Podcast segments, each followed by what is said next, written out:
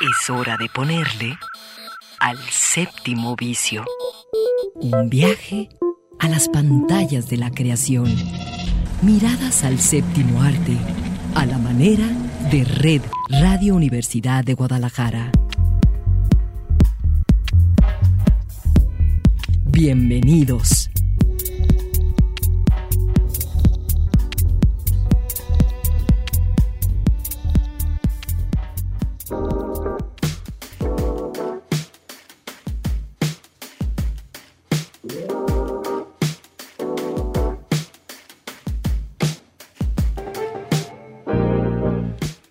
Son las 3 de la tarde, así comienza el séptimo vicio.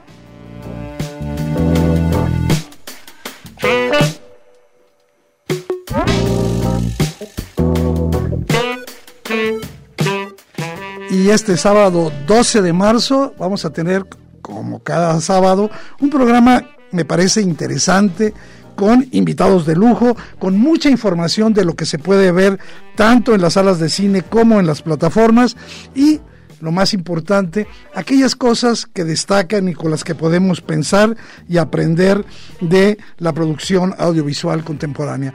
Eh, hoy me va a acompañar aquí, está presente, la menciono, a, a una buena amiga, eh, Lucía Urrutia. Lucía, bienvenida al séptimo vicio. Muchas gracias, Eduardo. Y bueno, pues vamos a comenzar directamente hablando, Lucía, de algo que yo creo que nos debemos sentir orgullosos de la programación de eh, la Cineteca del Festival Internacional de Cine de Guadalajara, la Cineteca eh, UDG, donde me parece que está lo mejor de la programación de cine en esta ciudad.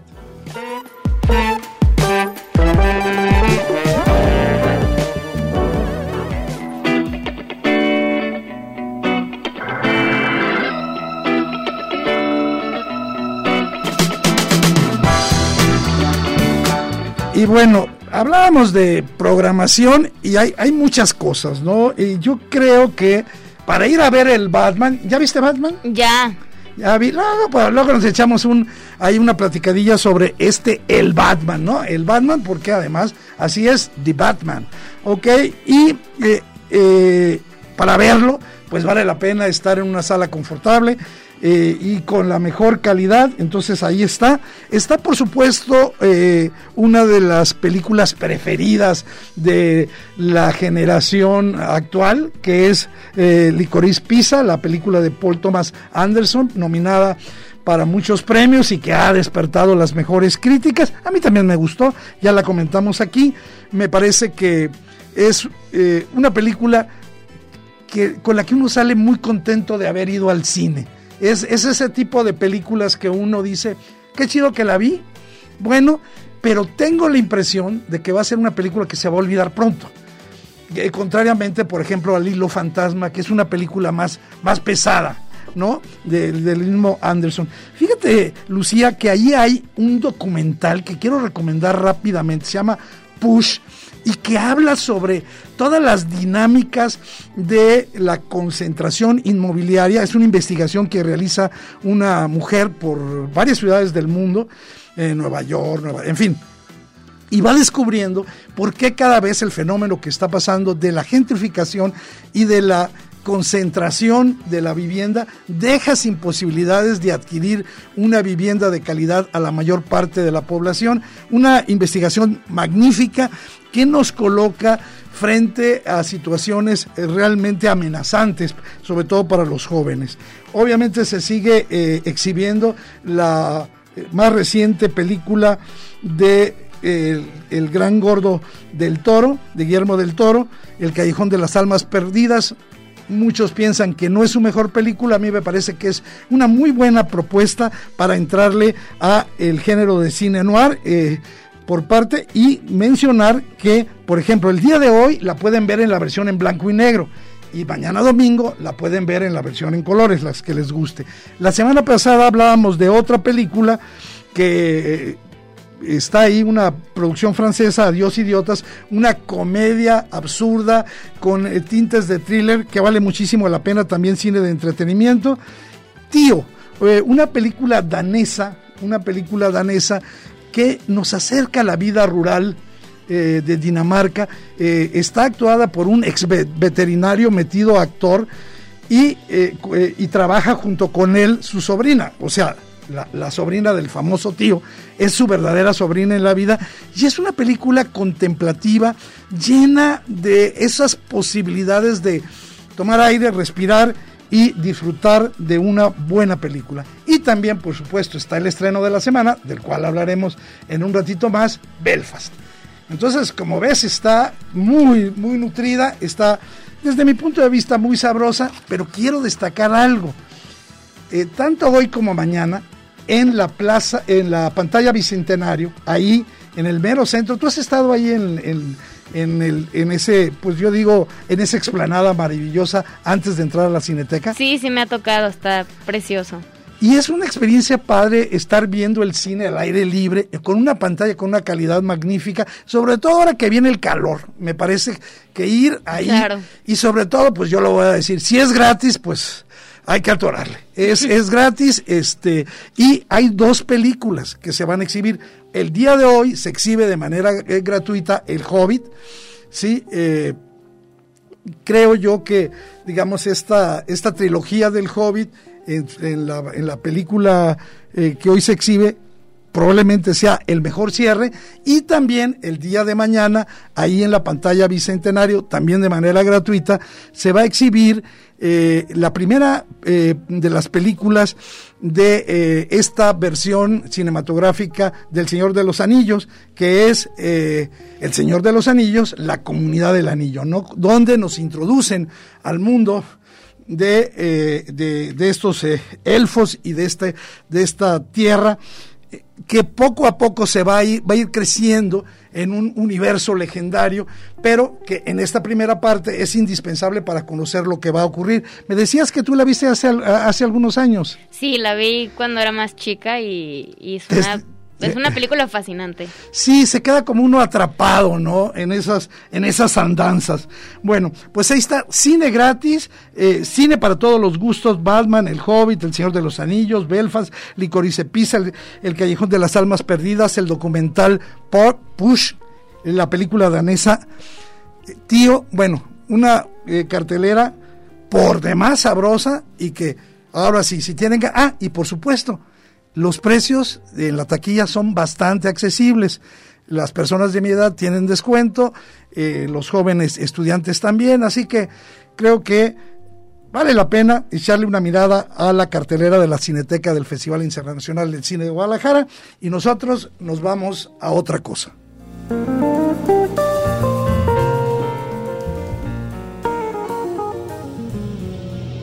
El séptimo vicio. Mirada encendida en imágenes múltiples.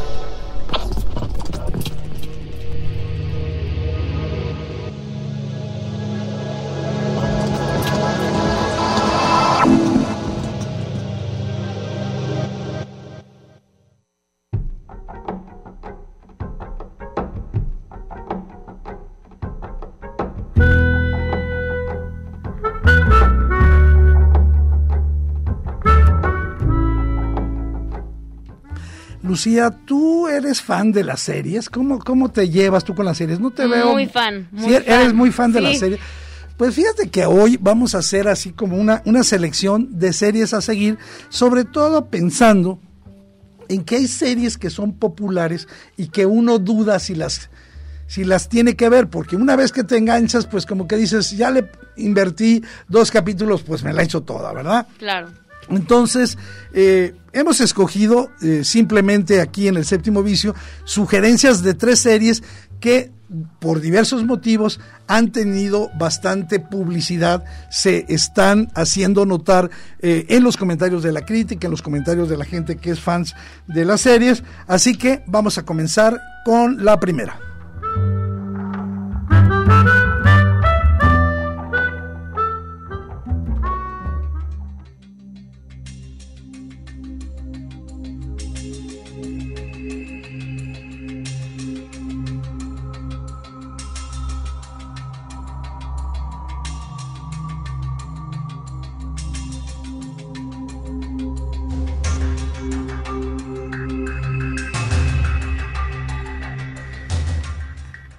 La primera es el turista que está en la plataforma HBO Max. No, no es el turista, la película con Angelina Jolie y Sean Penn. No, este es otro tipo de películas. Hay que comentar que HBO eh, ha insistido en el lanzamiento de desde mi punto de vista, algunas de las mejores miniseries que se están eh, ofertando en la televisión. Por ejemplo, el año pasado eh, destacaron The Head, eh, Estación 11 o Estación 11, y han empezado este 2022 con el excelente, y así se conoce, The Tourist, el, el turista, ¿no?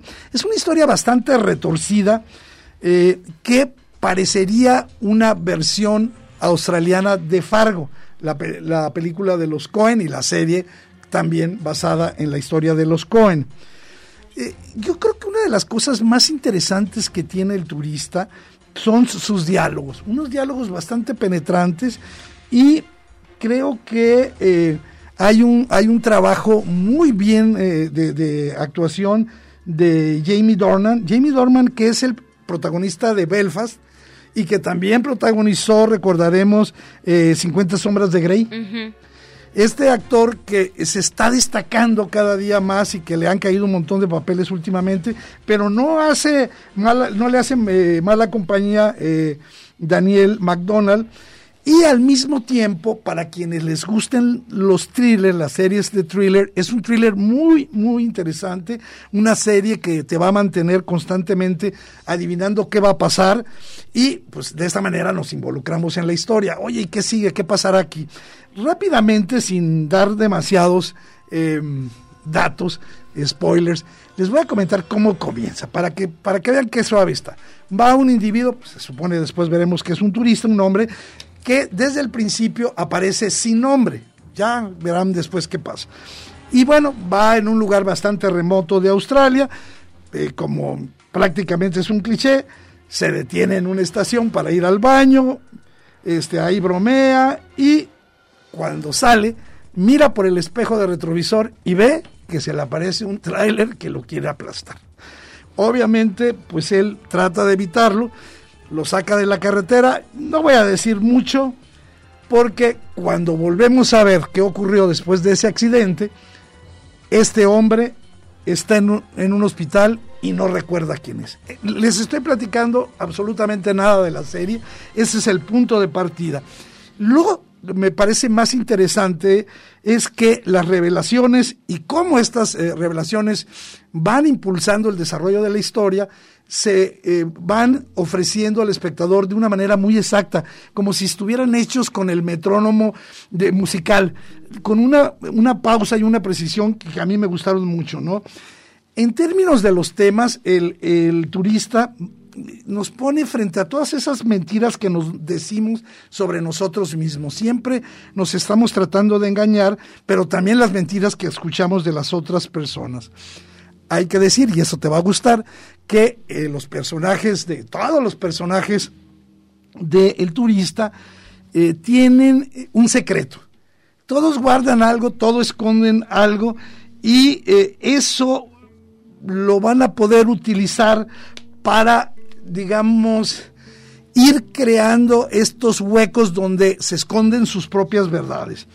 Insisto en que en la actuación de Jamie Dorman, eh, tiene un modo bastante particular, a veces perturbador, porque él es, es fortachón, es un hombre musculoso, eh, de interpretar a este hombre que no sabe quién es, pero eh, te lo presentan sin recurrir al clásico cliché de un alma perdida que está... No, es básicamente alguien que de manera biológica, física, no recuerda quién es, ¿no?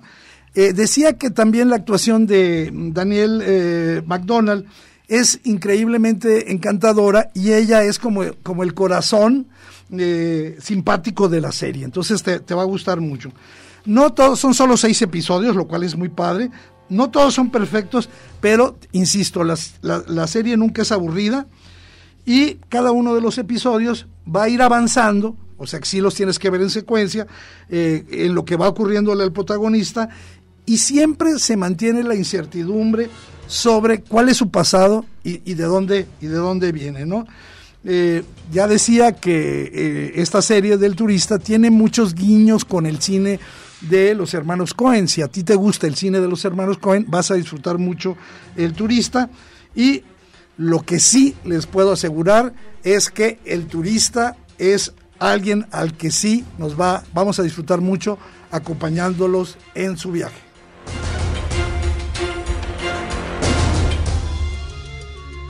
Eras una vez en un lugar muy cercano. Eras una vez, pero ya no. Es justo la antitelenovela. Cuando decidí hacer Eras una vez, pero ya no, dije voy a hacer todo lo contrario. Entonces está anclado en hacer el anticuento de hadas de una generación actual, contemporánea. Pensé que era un cuento para niños. Fui muy feliz haciéndola porque tuve muchísima libertad. Yo creo que después de haber hecho La Casa de las Flores, las tres temporadas, hicimos la película, Alguien tiene que morir, que me puse ahí muy serio porque era un tema que, que tenía en la cabeza y que quería este, contarlo. Cuando me dijeron en Netflix, ¿qué es lo que sigue? ¿Qué quieres hacer? Dije, me la voy a volar. Y yo creo que hasta ellos terminaron espantados de que me dejé ir durísimo. O sea, en Érase una vez hay unicornios, hay dragones, hay castillos. Este es el hechizo del dragón azul. Lo entregarás a la princesa. Y mientras el dragón azul esté con vida, ella no podrá enamorarse de nadie más. ¿Qué te parece? Y fue muy divertido hacerlo porque es una locura. Este, se canta, se baila, eh, el tono es fuerte. ¡La reina Fátima! No podemos permitirnos rumores. No son rumores, efectivamente me lo estoy follando. En verdad, yo creo que el nivel de producción es lo más impactante que he hecho, sin duda. Por ejemplo, los VFX los hizo quien hace las películas de Christopher, de Christopher Nolan. Sí, es una comedia romántica. Yo creo que el mundo necesita quitarnos esos clichés o esas cosas que nos hicieron creer de niños. Ahora hay que desmitificar y desestructurar todas esas ideas terroríficas que nos hizo creer este el cuento de hadas. Y yo creo que por eso también nació mi mis ganas de hacer Érase una vez pero ya no también como para decirle a las nuevas generaciones de oigan hay que reírnos de esto que nos hicieron creer y hay que inventar nuestra propia historia y nuestros propios cuentos de hadas no estamos en el medievo sí de hecho sí estamos. No me imagino un mundo sin amor y yo creo que por eso también en este pueblo que es el pueblo del dragón azul lo que la gente quiere es, volver a amar, ¿no? Y da como hasta vergüenza decirlo, que te quieres volver a enamorar, que quieres sentir, que es eso, ¿no? Se preguntan entre el pueblo, ¿cómo es el amor? El amor es ardiente como el fuego, ¿no? Y dicen, bueno, pues cómo arde el fuego en una persona. Y eso me, emociona pensar, ¿no? En, que, en que la gente siempre esté buscando el amor. Y no solamente tiene que ser el amor de pareja, tiene que ser el amor a tu familia, a tus hijos, este, a tu trabajo, a ti mismo.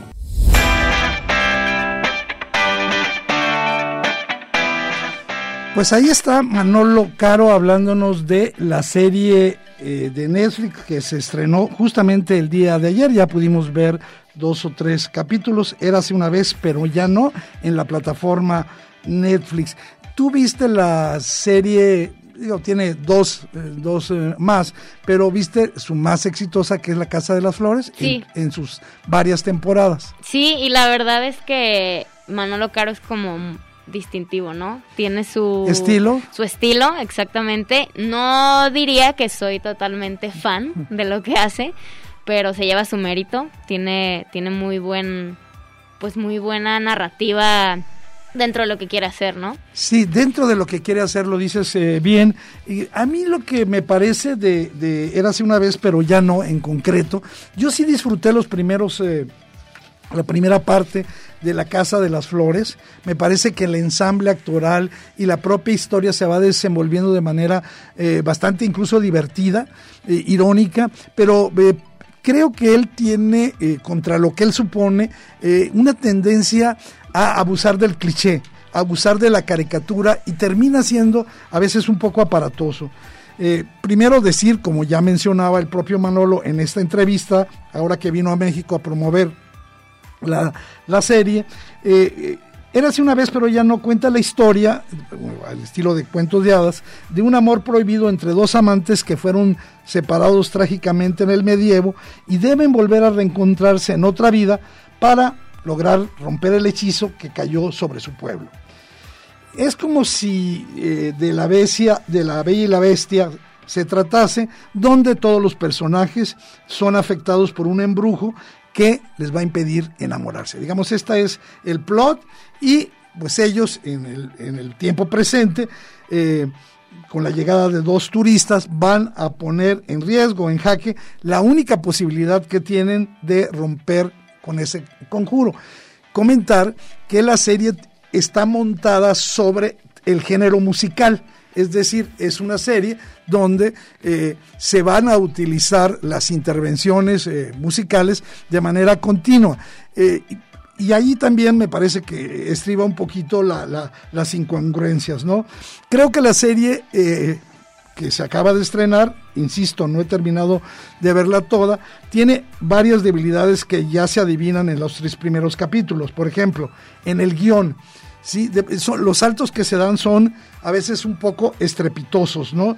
Eh, y a mí lo que más me, incomoda de, esta serie es que se presenta a personajes como transgresores o descarados cuando en realidad son absolutamente convencionales, cuando están desempeñando roles que ya hemos visto siempre y él intenta eh, presentarlos en Érase una vez ya no como si fueran muy diferentes.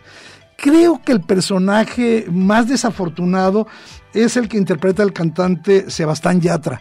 Creo que no le va muy bien con esto. Eh, también eh, los diálogos están, no, quiero ser demasiado incisivo eh, contra esta serie, pero sí creo que los diálogos están atorados en cierta ingenuidad, en cierto infantilismo, lo que va a ser muy problemática la actuación de grandes como por ejemplo Rosy de Palma, eh, Mariola Fuentes, Itziar Castro, que hacen todo lo posible para ah, salvar la serie. Hay momentos que sí lo logran, pero se las pone muy difícil. Sin embargo, y aquí va la buena noticia para quienes le quieren dar el beneficio de la duda a la serie de Manolo Caro, a pesar de que tiene estos problemas, los episodios tienen corta duración y eso hace que sea fácil de verse a ratos y que es entretenida. Incluso es una de esas series que puedes dejar de ver y luego te la terminas de ver. Es como un bocadillo que no es perfecto, que tiene quizás un poquito de vulgaridad y pues terminas disfrutándolo. Eh, creo que la mejor parte eh, está al final. Y eso es lo que también puede ser, para bien y para mal, una característica de esta serie de Manolo Caro, la más reciente. Todavía está por estrenarse una más que hizo en España también, porque ahora está viviendo allá, que es La Sagrada Familia. Esa se estrenará, yo entiendo, en la segunda mitad del 2022. Bueno, vámonos a nuestra última recomendación de series.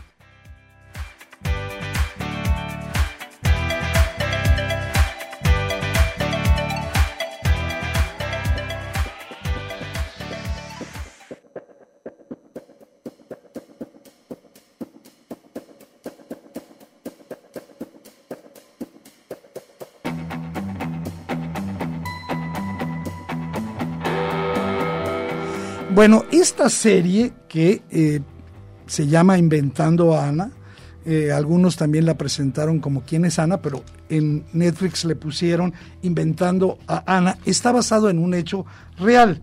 Primero, decir que son nueve episodios eh, en, en, Netflix y está protagonizada de muy buena manera por Julia Garner. Ya hemos hablado del gusto que eh, el de la voz tiene por Julia Garner desde que eh, hizo estos eh, protagónicos en la serie de los Ozark.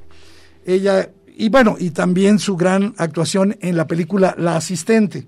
y también la acompaña Anna Chromsky y lo que hay que comentar de esta serie basada en un hecho real es que bastan unos minutos del primer episodio para entender que lo que vamos a, ver a través de este lujo neoyorquino de imágenes brillantes es la historia donde los temas principales, y creo que eso te puede interesar a ti, Lucía, son las dificultades que tienen las mujeres en cualquier parte del mundo, ahí es en la sociedad estadounidense, para imponer su profesionalismo, ¿Qué tienen que hacer las mujeres para sobresalir en un entorno de altísimas restricciones y donde el sueño americano, esta idea del éxito a como dé lugar, es visto a través de los ojos de una extranjera.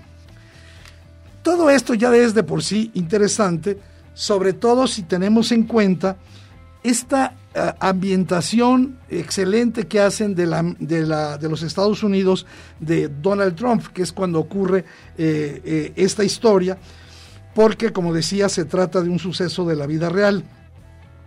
Para entender bien de lo que estamos hablando, hay que decir que la serie está basada en un artículo publicado en el New York Magazine, una, una investigación eh, de una chica que trataba de reconstruir cómo una mujer llamada, que se llamaba, que se decía llamar Anna Delvey, consiguió conquistar y engañar a gran parte de la escena social y cultural de Manhattan.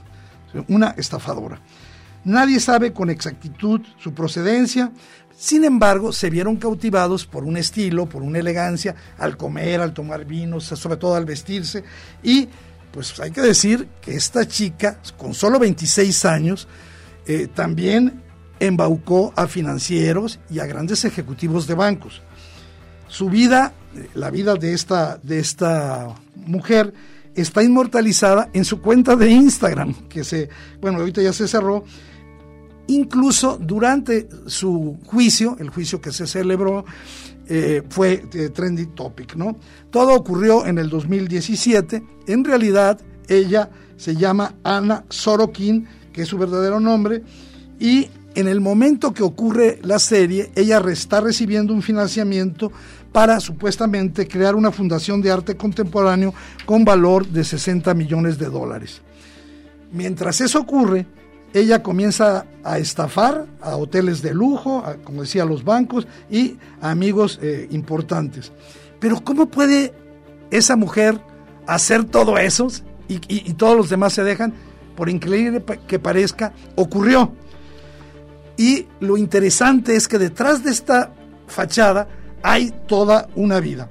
Eh, los abusos eh, de ella se van a ir develando poco a poco en la serie. Es una serie fascinante que hasta el último momento te mantiene interesado porque es un personaje como pocos se han presentado, quizás es uno de los una de las estafadoras más icónicas que se han presentado en la televisión y que yo digo sí ponen en entredicho la idea del sueño americano. Ahí están nuestras tres recomendaciones de serie. El turista en HBO Max, Érase una vez, pero ya no, a quien les guste el estilo de Manolo Caro, y esta, que está basada en un hecho real, quien, inventando a Ana mejor, en Netflix sobre una estafadora en el Nueva York del siglo XXI. Vámonos a un brevísimo corte y regresamos con una entrevista.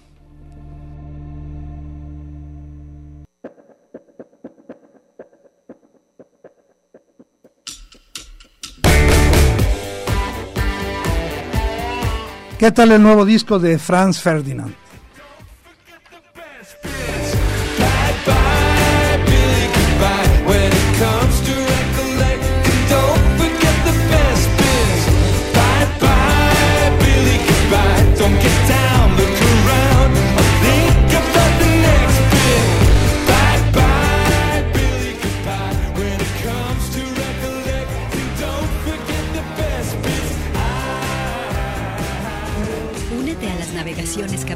Sobre la producción audiovisual en el séptimo vicio. Únete a las navegaciones caprichosas sobre la producción audiovisual en el séptimo vicio.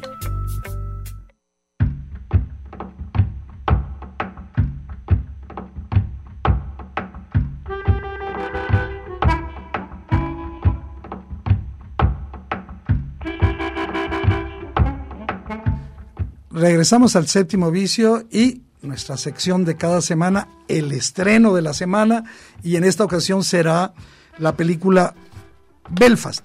Y para hablar sobre Belfast, en verdad, lo digo eh, honestamente, tengo el enorme gusto de platicar con un buen amigo, académico, periodista, columnista, eh, crítico de cine y una gente que le sabe a esto un rato y un abrazo desde aquí para ti y encantado de tenerte.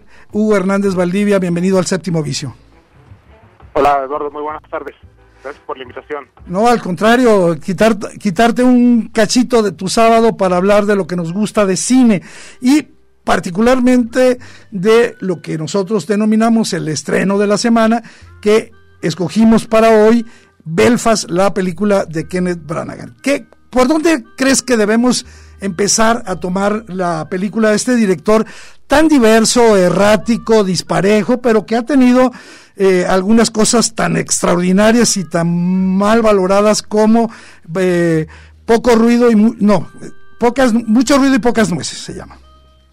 Pues yo creo que justamente porque en esta película da un salto de calidad que me parece bastante importante, ¿no? Es decir, eh, esta película cabría pensar que, que en Kenneth Branagh hay lo que los franceses dirían un autor, ¿no? Es decir, una, una voz, un discurso, una forma.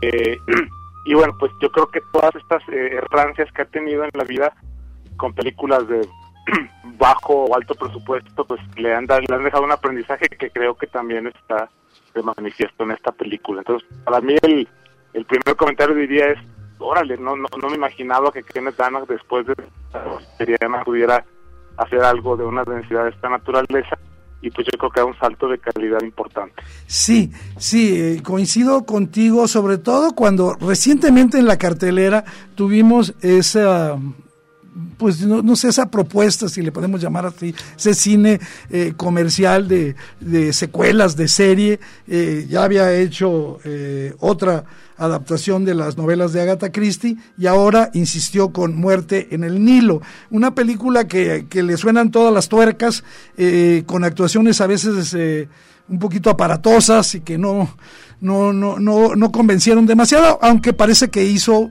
algo de dinero en la taquilla, ¿no? Sobre todo por eso sorprende.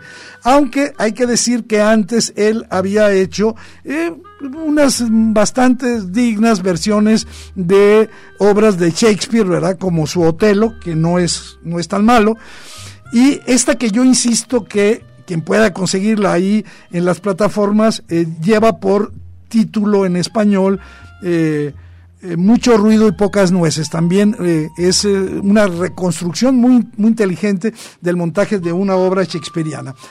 Y bueno, ¿qué debemos ver en esta película que, como tú bien dices, pues es un salto de calidad? Es una película que vale la pena ver. ¿Por dónde valdría la pena poner ejes de lectura de esta película? Pues mira, yo, creo que yo, yo le escribo un poco en esto que actualmente estamos viendo y que asumo que son como un poco ecos de la película de Roma, que es eh, estas películas personales eh, de directores que vivieron etapas que fueron eh, importantes en sus vidas, como es el caso de Roma, y bueno, también vimos recientemente la película de Pablo Sorrentino, Fuera Mano de Dios, y esta película yo la inscribiría un poco, digo, sin que sea necesariamente un subgénero, en el hito de un personaje, de un sujeto que es en este caso Kenneth Branagh, que nos regresa a una etapa que vivió en su vida y que eh, de alguna manera, como él lo dice por ahí en alguna entrevista, pues supuso una revolución para él, ¿no? Este, este momento es el parteaguas en su vida, tenía nueve años, estamos en 1969 en Belfast, empiezan estos eventos que se conocen como los problemas de Trouble y eh, pues la situación se vuelve tensa por cuestiones religiosas él tiene que emigrar y yo creo que eh, este momento pues que es importante para él eh, pues lo deja bien reflejado. Aquí él, dice que desde que salió de Belfast estaba con la idea de hacer algo al respecto. Y bueno pues ya lo está haciendo en la película. Eh, yo, creo que este es, este es un buen acercamiento. Digo me llama la atención que, se esté dando este fenómeno porque bueno si ha habido en la historia del cine películas digamos autobiográficas de directores que hablan pues de momentos particulares de su la Marcor de Fellini o Fanny Alexander de Bergman. Hay una lista que no es muy muy larga. Entonces eh, me parece que, que como él dice este fue un momento de introspección porque pues como todos como todos también él estuvo encerrado. Entonces en el confinamiento tuvo el momento de la reflexión y dijo pues ahora es cuando. Y pues lo que hace es retomar toda su experiencia cinematográfica para darle forma a esta película que yo insisto, pues es muy redonda. Sí, eh, y es una especie de uso de la nostalgia, pero sin paralizarla. Es un viaje eh, muy emocional, eh, memorístico, pero que no, no digamos, no aísla eh, esta situación tan emocional, por ejemplo, la relación con sus abuelos, que es maravillosa, ¿sí? Es, eh, eh, ese, esos primeros enamoramientos o descubrimiento de la otra o los otros, los juegos con los amigos, pero no lo no, no, le extirpa el contexto social en el que vive, que por cierto no está, digamos, sobredimensionado, simplemente está colocado ahí y eh, me parece que eso le da a, la película, igual como decías a, Roma, un valor particular, porque eh, si alguna vez eh, han hablado con los irlandeses, pues esta, este suceso marcó la vida, pues yo diría no de una, sino de tres generaciones, como se muestra en la película. De acuerdo, y bueno, me, sumo a lo que planteas de estos primeros enamoramientos. Y bueno, una de las cosas que me parece pertinente consignar también es que eh, en, la vida en general y en el cine creo que estamos más cerca de historias de amor de los padres hacia los hijos. Eh, al menos en lo que yo he visto en cine y lo que he visto en la vida me, ha tocado estar más presente de historias de amor de padres por hijos.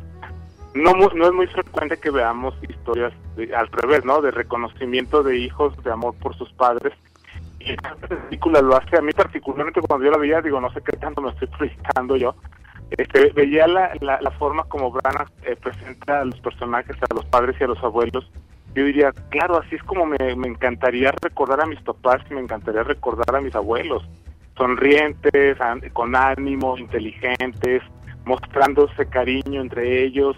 digo, claro, así es como digo, no, no, no sabemos y nunca sabremos realmente si así era la relación de ellos pero es por lo menos la relación que Kenneth Branagh imagina o quiere recordar de sus padres y abuelos y esa parte a mí se me hace para decirlo cursimente se me hace muy bonita se me hace muy muy emotiva Sí, sí, las dosis, eh, las cucharadas de azúcar eh, no sobran en esta película, sobre todo porque hay este dejo de humor inglés, de ironías, de frases afortunadas, de momentos aderezados con canciones, por, por supuesto, muy bien colocadas de Van Morrison, eh, su su paisano, que le dan una envoltura a la película maravillosa, aparte de este eh, blanco y negro, una fotografía excepcional.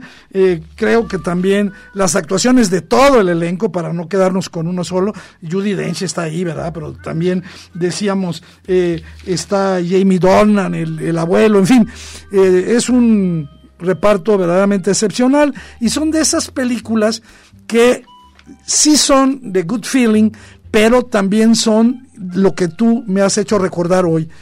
Eh, esas películas que nos dicen cómo queremos ser amados, cómo queremos ser recordados, hacia dónde la vida nos debería llevar si todo eh, pudiera ser, digamos, visto con amor, con una decencia, con una civilidad. Creo que esa parte es la que más me gusta, esa honestidad transparente de las emociones que está en Belfast en casi todas las escenas de, acuerdo, fíjate, yo, decía, bueno, en, este, pensando en la, en la fotografía, que sí me parece que hay que hacer un paréntesis importante, que justamente hay una como limpidez, ¿no? Es, muy limpia y, eso es una como consecuencia o, más bien va de la mano con lo que mencionas en relación a las actuaciones y los sentimientos.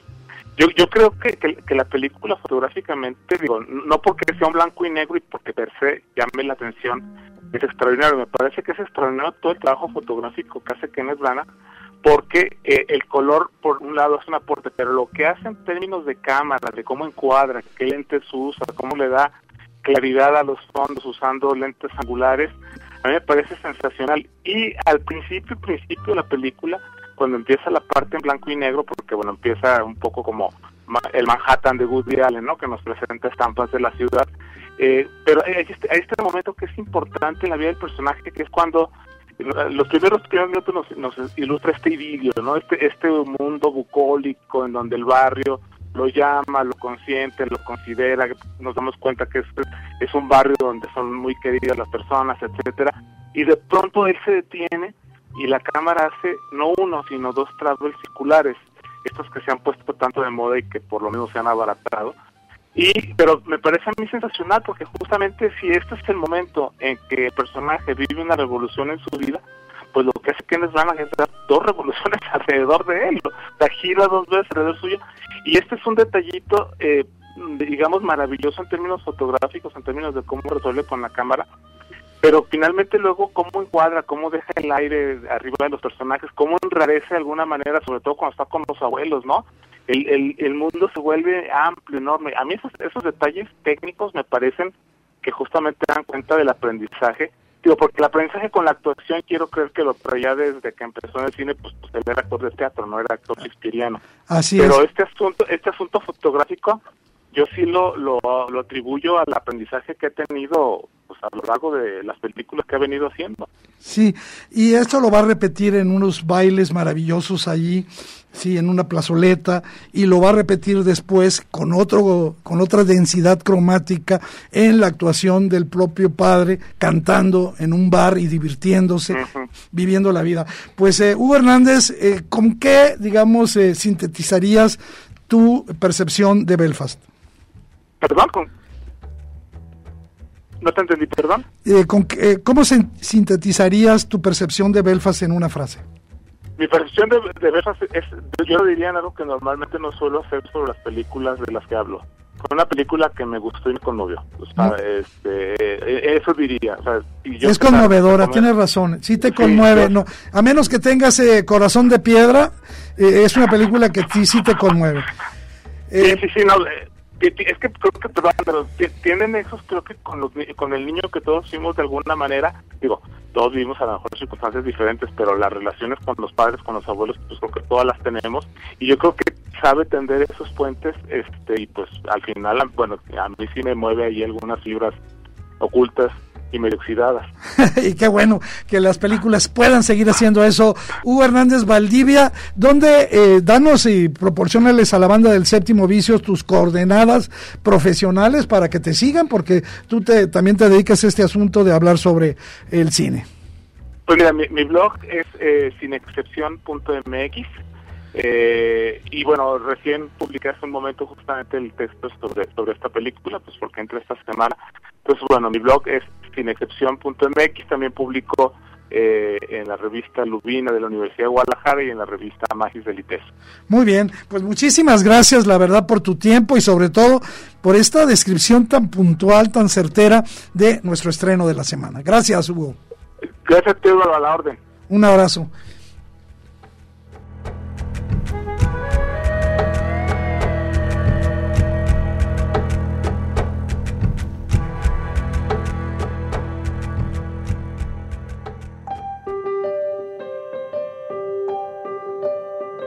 Y bueno, pues eh, también aquí Lucía vio, Lucía Urrutia, eh, que está estudiando también eh, cuestiones de producción cinematográfica, eh, viste Belfast. Después de escucharnos y divagar sobre este asunto, tú, ¿cómo nos compartes tu experiencia con esta película?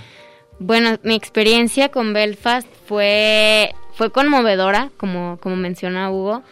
Fue un acercamiento eh, a una época que se plasma, eh, pues, con una dualidad, ¿no? Que está esta inocencia de, este niño y, es la mirada de él a través de la película y está este caos también que de lo que se está enfrentando en el país, ¿no? Y entonces te aproxima a mí, a mí me aproximó como a esta situación de entender un poco eh, la época, pero también algo que a mí me fascinó fue como esta relación que tiene eh, el protagonista, que es Buddy, eh, con sus abuelos, con su familia, eh, con, con la niña que le gusta. Y me pareció a mí muy nostálgica, muy, muy, pues muy hermosa, ¿no? Dentro de lo que representaba, pues la mirada de Body. Y fíjate que me haces pensar con tus palabras en esta, digamos, eh, contraste de este mundo ideal de sus emociones, de sus amigos, de su familia, con la situación peligrosa, amenazante de las revueltas en el Belfast, de la división, de la necesidad de huir, de, de cambiar de lugar, de desarraigarse, ¿sí? Y cómo nos lo presentan de una manera tan honesta, tan directa, que, que uno como, comentas, eh, siente que se le alude a algo más que a, revisar una historia, ¿no? Sino que va conectando con emociones que nos suscitan situaciones parecidas. Claro, sí, a mí eh, algo que, que, me marcó mucho durante toda la película es esta relación que tiene con los abuelos, ¿no? A mí las actuaciones de los abuelos se me hizo sensacional, sobre todo las frases eh, que, que, marcan mucho, ¿no? Eh, la niñez o marcan mucho eh, la educación que recibes de parte de tus abuelos. Y eso es algo que a mí me hubiera gustado tener. no tuve mucho contacto con ellos y, el poder ver cómo existe otra posibilidad de, vínculo con las, con las personas mayores, se me hizo también como destacable de la película. Y para, para cerrar un poco este comentario sobre Belfast, ¿tú crees que es una película que puede ver cualquiera? Totalmente, sí, sí, sí, sí, la puede ver cualquiera. Eh, quizá eh, para los menores no sea, pues, tan, directa. Tan directa, pero, pero sí, la recomiendo totalmente. Muy bien, pues así como tú estás recomendando, nos vamos directamente con Claudia Caballero y hay que ver.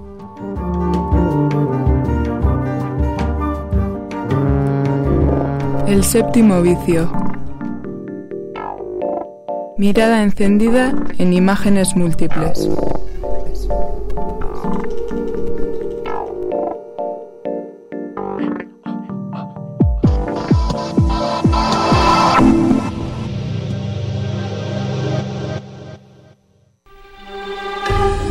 Entérate. Claudia Caballero te sugiere películas y series imperdibles que hay que ver. Hay que ver.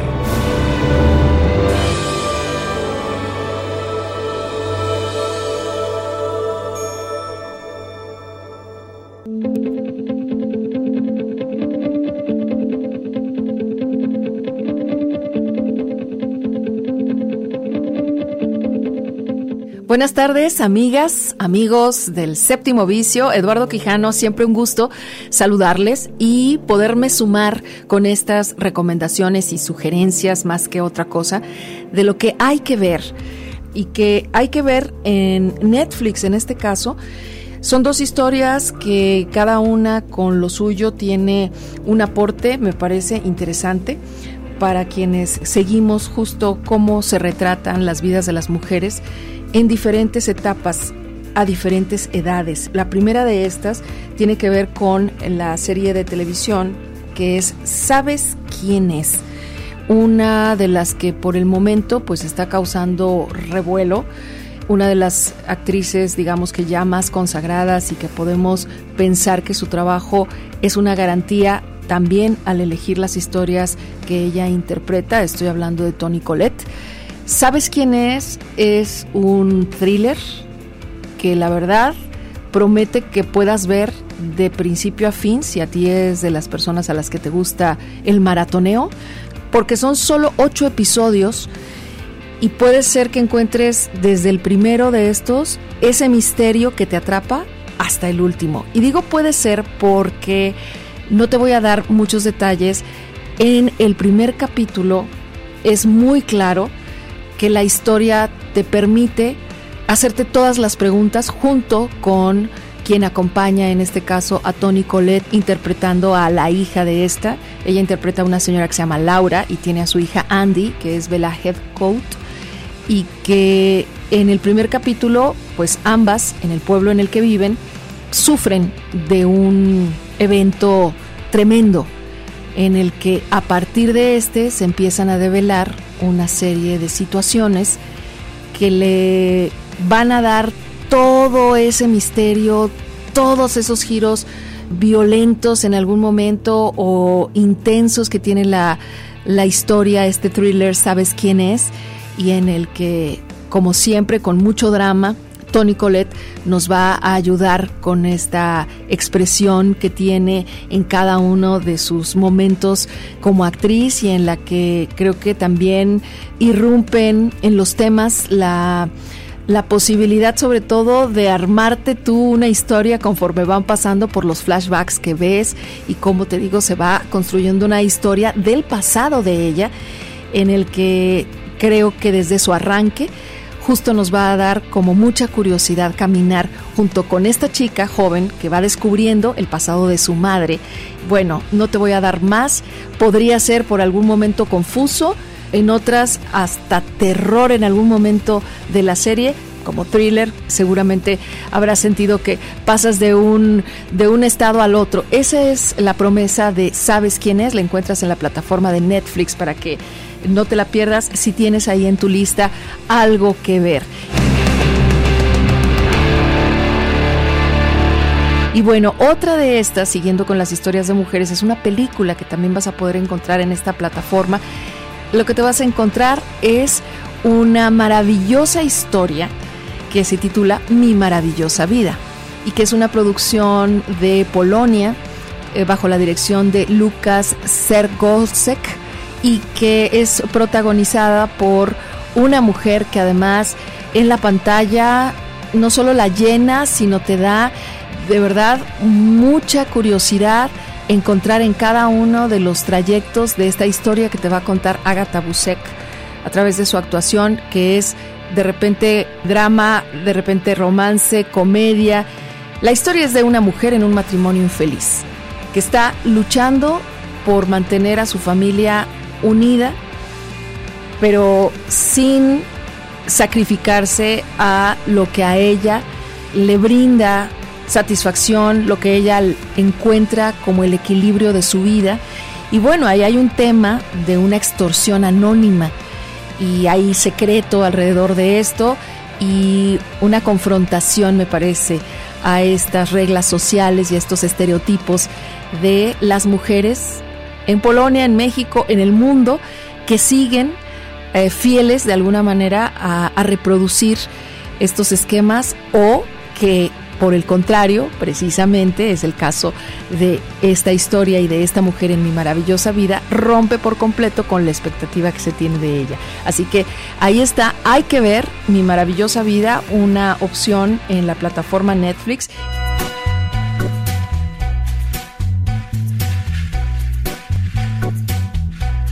Y ya por último, justo hablando de esta plataforma, me quedo aquí solo por hoy para recordarles a quienes ya saben y si son fans, si son seguidores de esta historia que también tiene ya muchos seguidores, que es la de los Peaky Blinders y que se anunció en esta semana, tendrá su última temporada para ser exhibida en el próximo mes de junio.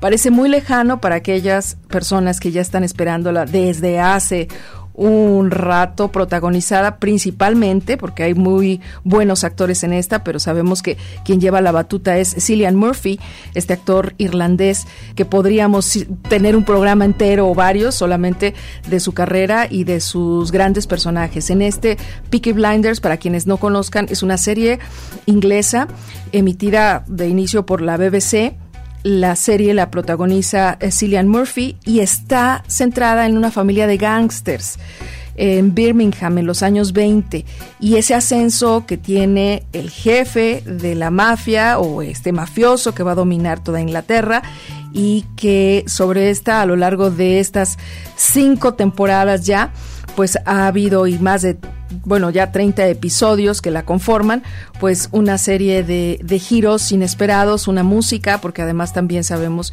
que tiene una riqueza en esta parte del diseño del sonido de los creadores de la serie que le, le han añadido obviamente desde el principio en su producción a esta banda criminal que sí existió, los Peaky Blinders, en este formato de serie de televisión pues un plus, ¿no? Ha logrado este reconocimiento unánime de la crítica especializada desde que se estrenó y ha sido elogiada no solo por la música, el guion, la ambientación, obviamente, el reparto, como te decía, y que bueno, pues ahora estamos expectantes de que llegue el mes de junio para que también podamos saber la conclusión de esta historia de los Peaky Blinders en Netflix. Así entonces, te dejo agradeciéndote tu atención y vamos a ver qué más hay que ver.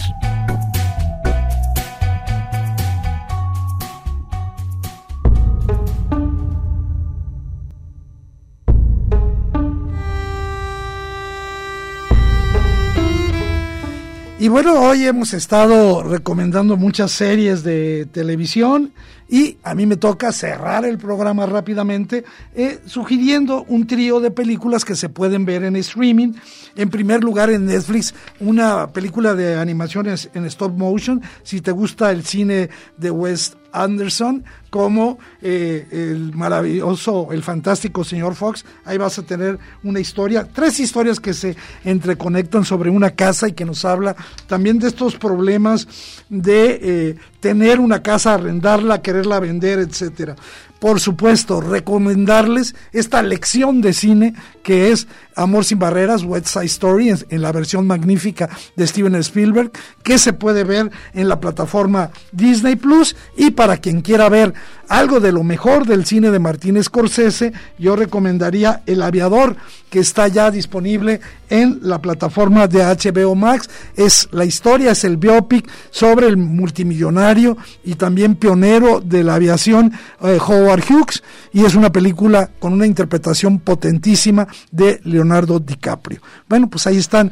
nuestras sugerencias. Se nos acaba el programa, Lucía. Un verdadero gustazo tenerte hoy aquí con nosotros. Como yo te decía fuera de micrófonos, estás invitada porque nos parece que voces como la tuya hacen falta en programas como este, donde la visión de los jóvenes es muy importante. No, yo encantada, gracias por invitarme. Vuelve cuando quieras y nosotros nos vamos escuchando esa maravillosa canción que está justamente en el soundtrack de Belfast. Gracias Alejandro Coronado, no te había saludado, un abrazo, gracias por todo, hasta la próxima.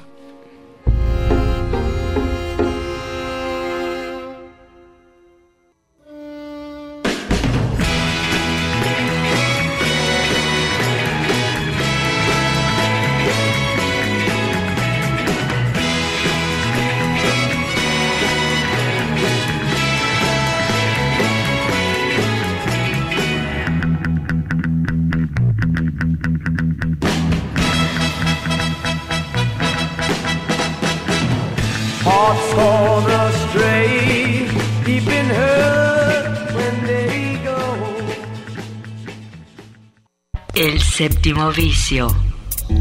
La cultura del cine en imágenes sonoras. Un viaje a las pantallas de la creación. Escúchanos todos los sábados desde las 3 de la tarde. Hasta la próxima.